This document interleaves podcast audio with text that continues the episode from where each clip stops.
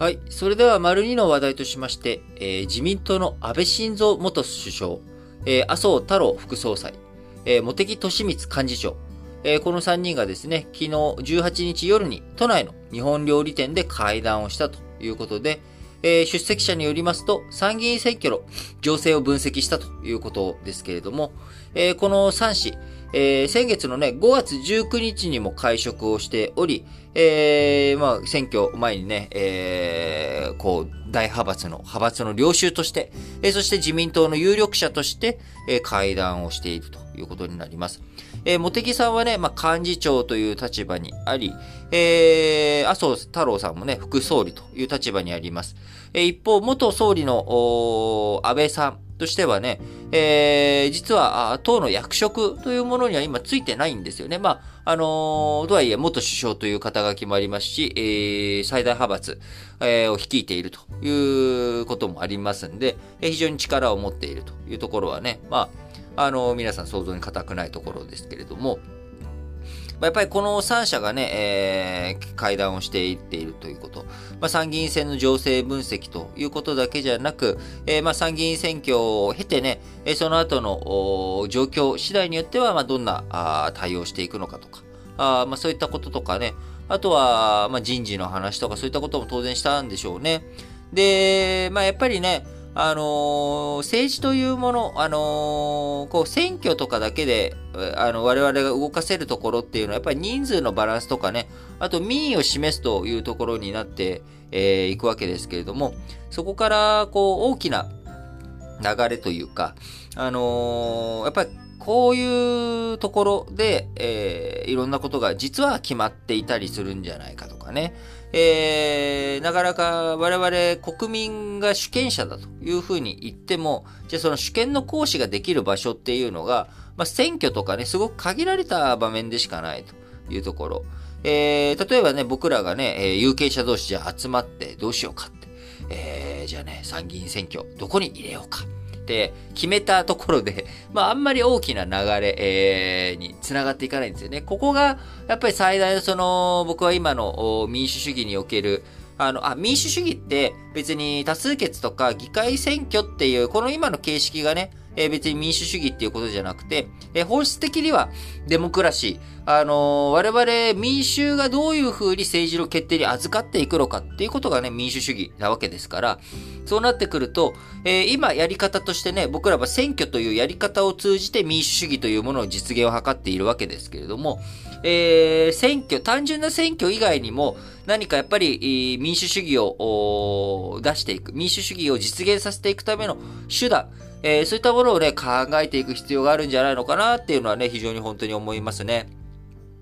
あのーなんかね、その意見とか考えとか、その、世論調査とかそういうことではなくて、えー、タイミングタイミングにおける選挙だけじゃなくて、何かもうちょっと補完する主権の行使のさ仕方、えー、公のね、公的な何かっていうものが、もう少し、こうね、まあ、あったらいいんじゃないのかなっていうのは思うんですけれども、まあ、具体的にどんなやり方があるのかって言われた時にね、まだ思いつくことはないんですが、えそのためにやはり有効になってくるのが、あブロックチェーンとかね、あの、分散型台帳を用いることによっての安全性を高めたネット投票とかね、えーこういったものや意見構築をしていく上での、あのーまあなんか双方向性のね、チャット形式なのかなのかわかんないですけれども、えーなんか、どんどんその民意を、こう、よりダイレクトに示していくということ。で、ただそれをね、やりすぎると、えー世論の波、えっ、と、何もね、あんまりちゃんと深く考えないまんまに、表面的なところで、えー判断を下していくもの、えーそういう本当に目先のことだけでの政治みたいなことにもなってしまうので、まあ、その辺のバランスすごく難しいなと思うんですが、あので、こう、政治家の会食とかでいろんなことが決まっていく方向性が示されていくっていうこと、これはね、すごく、あのあることだとも思いますし、別にそれを否定するつもりもないんですけれども、えー、例えば何が言いたいかっていうとですね、要は政治が決まる場所っていうのは、公的には、えー、議会であったりとか、閣議であったりとかあ、選挙であったりとか、こういったものなわけですよね、と。えー、ところが、実際には、まあ、あのー、官僚がね、え政策の根回しをしたりとか、あるいは政治家が、あいろいろ集まって考えたりとかして、で、政治の方向性どうしていこうかっていうもの。で、それをやって、下準備をしたりとかしてっていうところ、え水面下で動いた上で、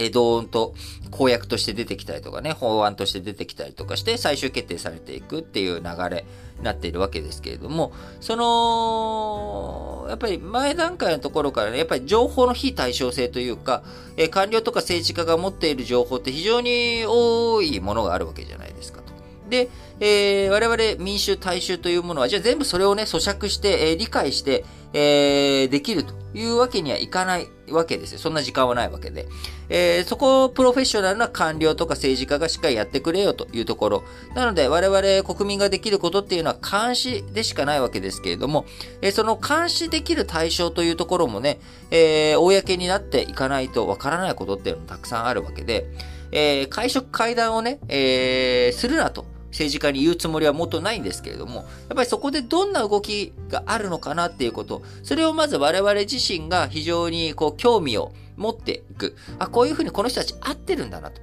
で、合って、合ってきっと参議院選挙に向けて何か決めてるんだなっていうこと。えー、それに対して、本当に必要だったら、我々が、じゃあそこで何の会話をしたんだと。えー、明らかにしろよと。いうようなことをね、訴えかけていくことがね、場合によっては必要になっていくし、え、いろいろと考えていくっていうのもね、大切なんじゃないのかなと思って、ちょっと取り上げてみました。